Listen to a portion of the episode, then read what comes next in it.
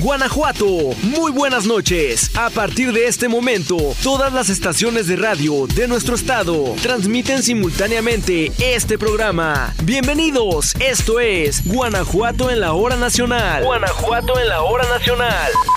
Excelente noche, sean todos bienvenidos a su programa Guanajuato en la hora nacional. Yo soy Marco Alvarado y esta noche les tenemos un programa increíble. Tenemos temas de mucho interés para todos ustedes y por supuesto quiero agradecer a todos mis compañeros locutores que ya están listos para brindar toda esta buena información. Así que saludo a Charito Morales, por supuesto a Hugo Aldair, Eunice Ríos y a Pablo Buzo del Congreso del Estado, que viene con una cápsula muy interesante que no se puede pueden perder. Así que los invito a que no le cambien porque hoy se pone bueno y lo importante es escucharlo con toda la familia. Así que también quiero enviar un abrazo enorme a todos los municipios del estado de Guanajuato en donde quiera que ustedes nos escuchen para seguir siempre en contacto a través de este medio. Además les recuerdo que los episodios de Guanajuato en la hora nacional están incluidos en Spotify. Solamente hay que teclear Guanajuato Gobierno del Estado y listo, van a encontrar ahí todos los programas de Guanajuato en la hora nacional y por supuesto contenido relevante de todo lo que se hace en el estado de Guanajuato. Así que no dejen pasar la oportunidad de escuchar todos estos audios en Spotify bajo el nombre de Guanajuato Gobierno del Estado.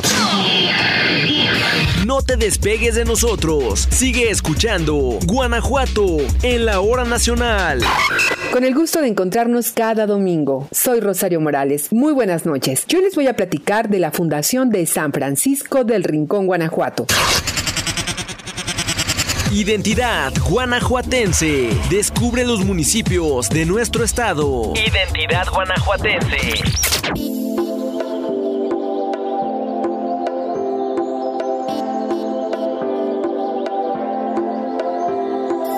Gente bien, trabajadora, honesta y comprometida con sus familias y su entorno caracterizan a los habitantes de San Francisco del Rincón, cuya fundación indígena está documentada con la llegada de un grupo de indios otomíes y tarascos ya cristianizados, los cuales denominaron al lugar San Francisco del Tule.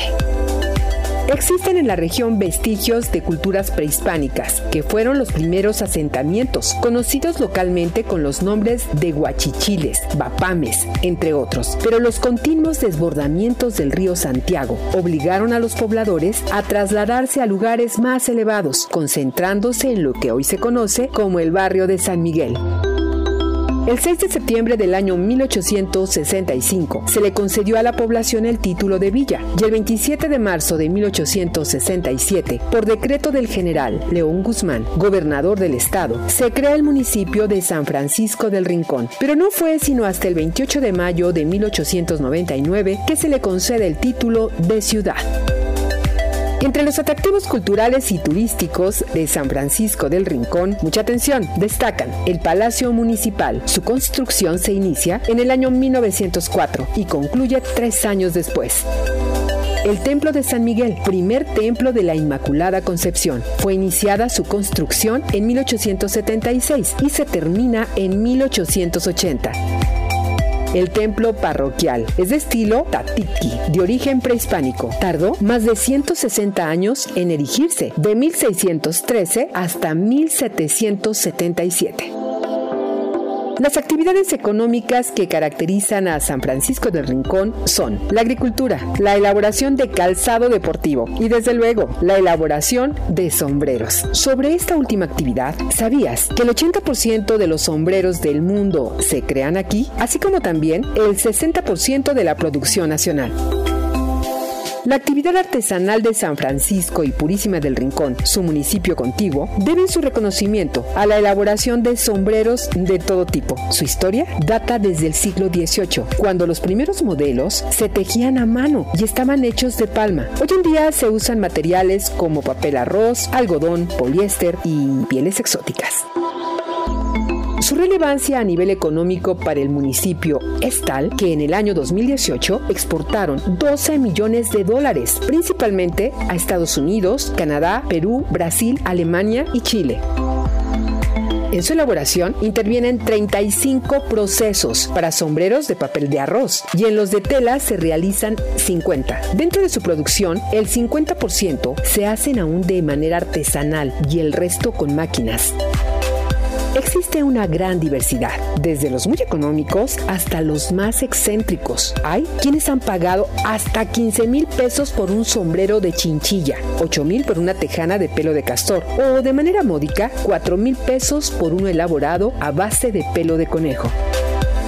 Entre los famosos que han tenido la fortuna de usar estos sombreros se encuentran Marco Antonio Solís el Buki, Luis Ángel Jaramillo, el niño que prestó su voz a la película Coco, Julián Álvarez, Joan Sebastián e inclusive el Papa Juan Pablo II y su santidad Benedicto XVI, pues durante sus visitas a México les fueron obsequiados sombreros de charro, fabricados, por supuesto, en San Francisco del Rincón, Guanajuato. Tenlo presente. Seguimos con más temas de tu interés. Guanajuato en la hora nacional. Nuestra historia, nuestra identidad como guanajuatenses. En Guanajuato en la hora nacional. Muy buenas noches desde el Archivo Histórico del Congreso del Estado. Mi nombre es Pablo Buzo Muñoz. El viernes 21 de enero de 1769 recordamos el nacimiento de Ignacio María de Allende y Unzaga en la villa de San Miguel el Grande, hoy San Miguel de Allende, hijo de María Ana de Unzaga y el español Domingo Narciso de Allende, proveniente de una rica familia dedicada al comercio y a la agricultura. Ignacio Allende fue un militar y revolucionario novohispano que se destacó como uno de los caudillos principales de la primera etapa de la Guerra de Independencia de México. Allende cursó sus estudios en el Colegio de San Francisco de Sales, donde conoció a los hermanos Aldama, quienes también destacarían en el movimiento independentista. Desde edad muy temprana, Ignacio Allende estuvo particularmente interesado en las armas. A partir de 1806 se unió al movimiento independentista al lado de Miguel Hidalgo y Costilla, involucrándose con los conspiradores de Valladolid. De acuerdo con Hidalgo, fijó la fecha de inicio de la guerra insurgente para el primero de octubre de 1810. Pero al ser descubierta la conspiración, se vio obligado a trasladarse a Dolores. Dentro del acervo que se resguarda en el archivo histórico del Poder Legislativo, en las actas y decretos se plasman merecidos homenajes a los héroes y caudillos cuyo valor y esfuerzo dieron origen a la nación mexicana, con el objeto de perpetuar su nombre y hazaña a través de la memoria. En este sentido, la Real Academia de la Lengua Española refiere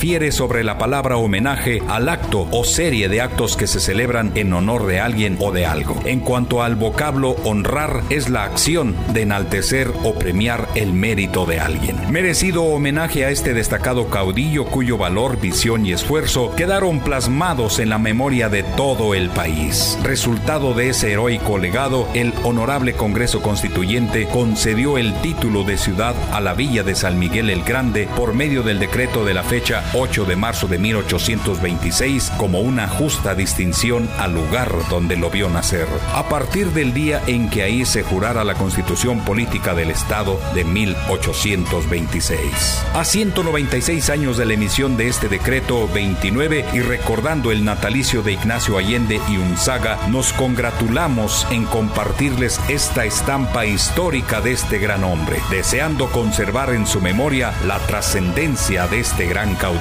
Sin duda, la historia legislativa del estado de Guanajuato, patrimonio documental de las y los ciudadanos. Nos escucharemos el próximo domingo. Que pasen todas y todos ustedes muy buenas noches. Todo el estado de Guanajuato, reunido en una misma sintonía. Guanajuato en la hora nacional. Personajes de nuestra tierra, guanajuatenses que han dejado huella al paso del tiempo. Personajes de nuestra tierra. ¿Qué tal amigos de Guanajuato en la hora nacional? ¿Cómo están? Yo soy Eunice Ríos y en este espacio hoy recordaremos a Santos Degollado Sánchez. Su nombre fue José Nemesio, pero luego adoptó el de Santos por haber recibido el bautizo en la víspera de la fiesta de Todos los Santos. Nació en Guanajuato capital el 30 de octubre de 1811, hijo de Francisco de Gollado y Mariana Sánchez. Su padre fue insurgente, por lo cual el régimen novohispano le confiscó sus bienes, dejando a la familia en la miseria. A un niño, Santos quedó huérfano y pasó a vivir a la Ciudad de México con su tío, el sacerdote Francisco de Gollado. En 1826, ambos se establecieron en Cocopao, Michoacán. Más tarde se casó y radicó en Morelia, donde trabajó como ayudante de escribano y empleado de la seduría de la catedral. Cultivó las bellas artes, la música e idiomas. En 1835, Santos de Gollado participó con Melchor Ocampo en los enfrentamientos contra los centralistas. Un año después, con el grado de subteniente, intervino en el levantamiento del coronel Antonio Rincón y fue hecho prisionero. No recobraría su libertad sino hasta 1839. Al triunfar el federalismo, en 1846 fue nombrado secretario de la Junta Subdirectora de Estudios en Michoacán y presidente de la Junta Directiva de Fomento de Artesanos. En 1847, el gobernador del estado, Melchor Ocampo, lo asignó secretario del Colegio de San Nicolás y a la postre ocupó interinamente la gubernatura. En 1854 se unió al levantamiento militar que promovió el Plan de Ayutla. Tras una serie de derrotas, el 20 de julio tomó Zapotlán el Grande y el 22 de agosto Guadalajara. Fue designado gobernador y comandante militar del departamento de Jalisco. Entre sus acciones, inició la construcción del teatro que actualmente lleva su nombre. Su actuación durante la Guerra de Reforma fue muy relevante. Por la nobleza de sus sentimientos se le llamó el Santo de la Reforma y por algunas de sus acciones militares se le tildó de el héroe de las derrotas. En 1859 se reunió en Veracruz con el presidente Benito Juárez para colaborar en la elaboración de las leyes de reforma. Santos de Gollado fue secretario de Relaciones Exteriores y al triunfo de los liberales, el general Jesús González Ortega, vencedor de Calpulalpan, lo honró considerándolo como un gran liberal tras ser hecho prisionero el 16 de junio de 1861, fue fusilado en el Monte de las Cruces y se le sepultó en Huizquilucan, Estado de México. En 1862, sus restos fueron trasladados al Panteón Británico de la capital del país y 100 años después fueron colocados en la rotonda de los hombres ilustres de la nación. El Congreso de la Unión dispuso que su nombre se inscribiera en letras doradas en su recinto de sesiones y en Jalisco una población el teatro que él inició y una calle de Guadalajara se denominan Santos de Gollado. De esta forma recordamos al gran liberal Santos de Gollado Sánchez, orgullosamente guanajuatense. Los espero en la próxima. No te despegues de nosotros. Sigue escuchando Guanajuato en la hora nacional.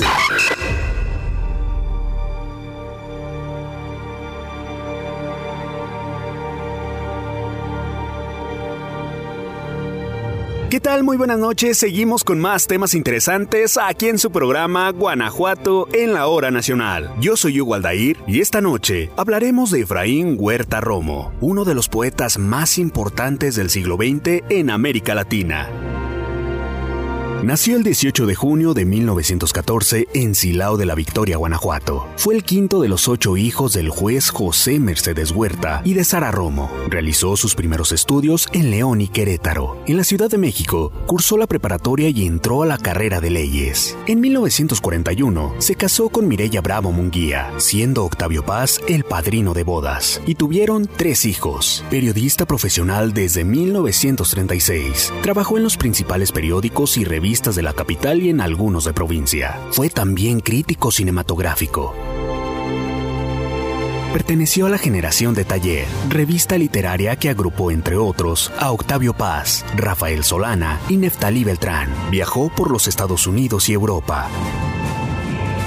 En Francia, el gobierno le otorgó en 1945 las palmas académicas. Dentro del grupo de taller, Efraín Huerta se distinguió por su sana conciencia lírica, por su apasionado interés por la redención del hombre y el destino de las naciones que buscan en su organización nuevas normas de vida y de justicia.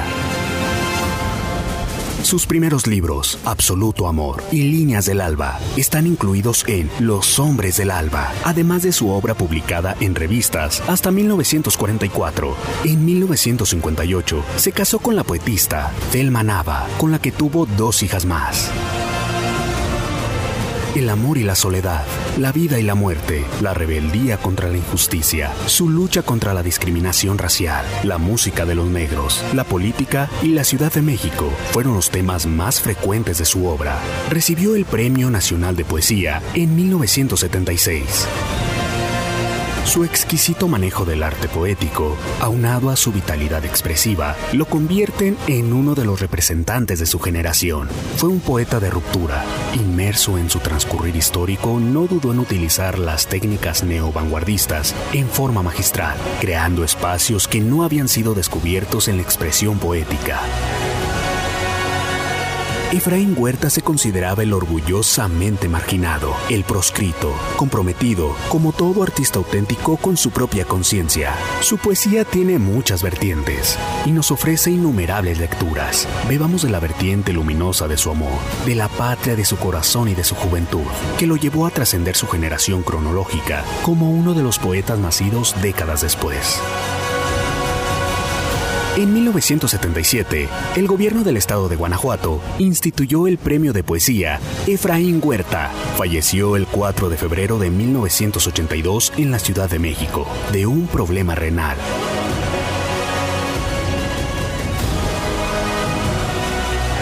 Es así como este 18 de junio recordamos el nacimiento del silahuense Efraín Huerta, el poeta de la rebeldía, cuya obra recupera cada vez más la fuerza expresiva al paso del tiempo.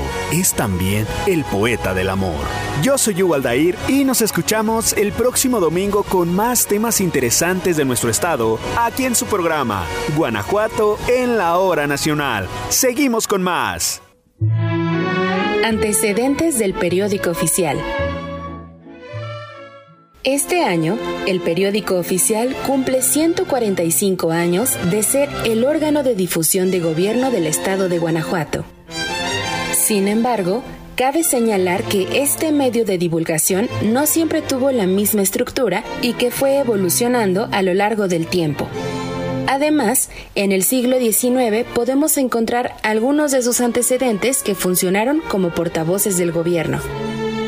En 1829 dio a luz la Minerva Guanajuatense y luego, en 1844, el Boletín Oficial. Posteriormente, entre 1861 y 1863, circuló el Semanario Oficial del Gobierno del Estado, que después cambió su nombre a Gaceta Oficial del Gobierno de Guanajuato. Poco más tarde aparecieron La Voz de la Ley y La República. De hecho, se presume que este último fue el antecedente directo del actual periódico oficial del gobierno del estado de Guanajuato. La estructura de La República era de la siguiente manera. Parte oficial, crónica parlamentaria, sección judicial, gacetilla y avisos.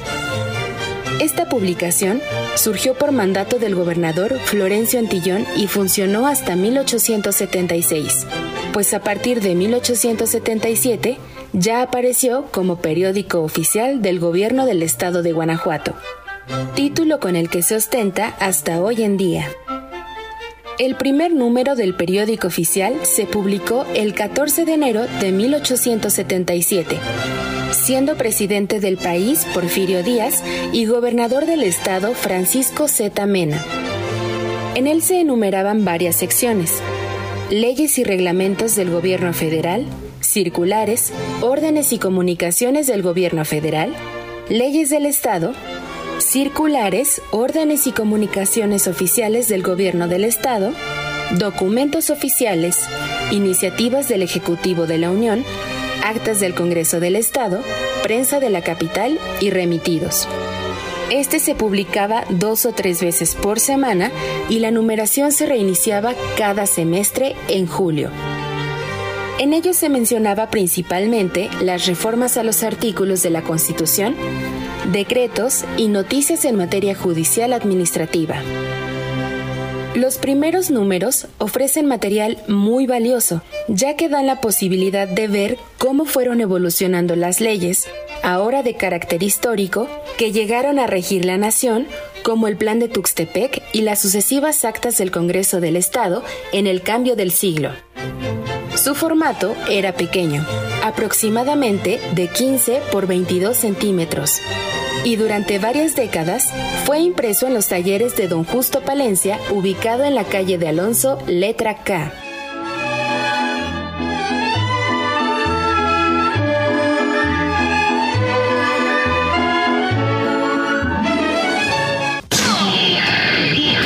Seguimos con más temas de tu interés. Guanajuato en la hora nacional. Personajes de nuestra tierra, guanajuatenses que han dejado huella al paso del tiempo. Personajes de nuestra tierra. José Alfredo Jiménez Sandoval se destacó por ser cantante y compositor mexicano. Creó una gran cantidad de temas como rancheras, guapangos y corridos, todos ellos reconocidos por su calidad y sencillez armónica, melódica y lírica.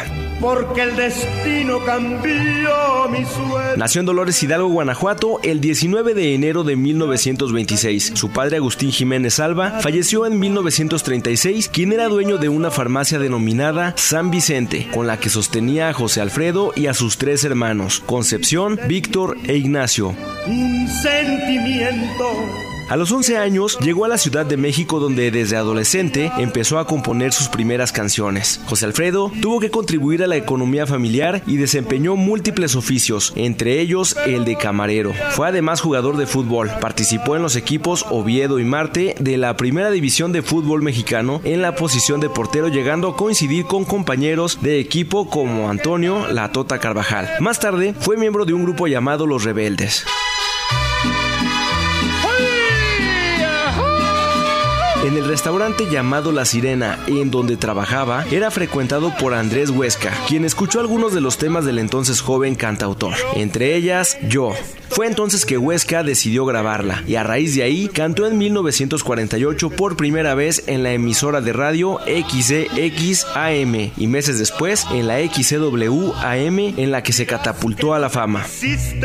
Pero vas a estar muy se casó con Paloma Galvez con quien tuvo dos hijos, José Alfredo y Paloma. Con la relación que sostuvo con Mari Medel procrearon cuatro hijos, Guadalupe, José Antonio, Marta y José Alfredo. Lo que quiero. José Alfredo no tenía educación musical. Según Miguel Aceves Mejía, que le apadrinó en sus primeras grabaciones profesionales, no sabía tocar ningún instrumento y ni siquiera conocía los términos vals ni tonalidad. Sin embargo, se cree que compuso más de un millar de canciones, la mayoría de ellas interpretadas por el mariachi Vargas de Tecatitlán.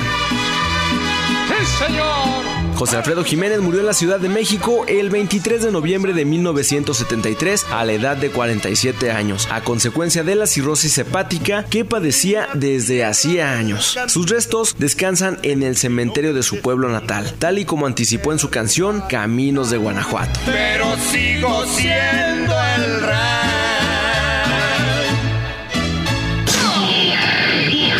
todo el estado de Guanajuato, reunido en una misma sintonía. Guanajuato en la hora nacional.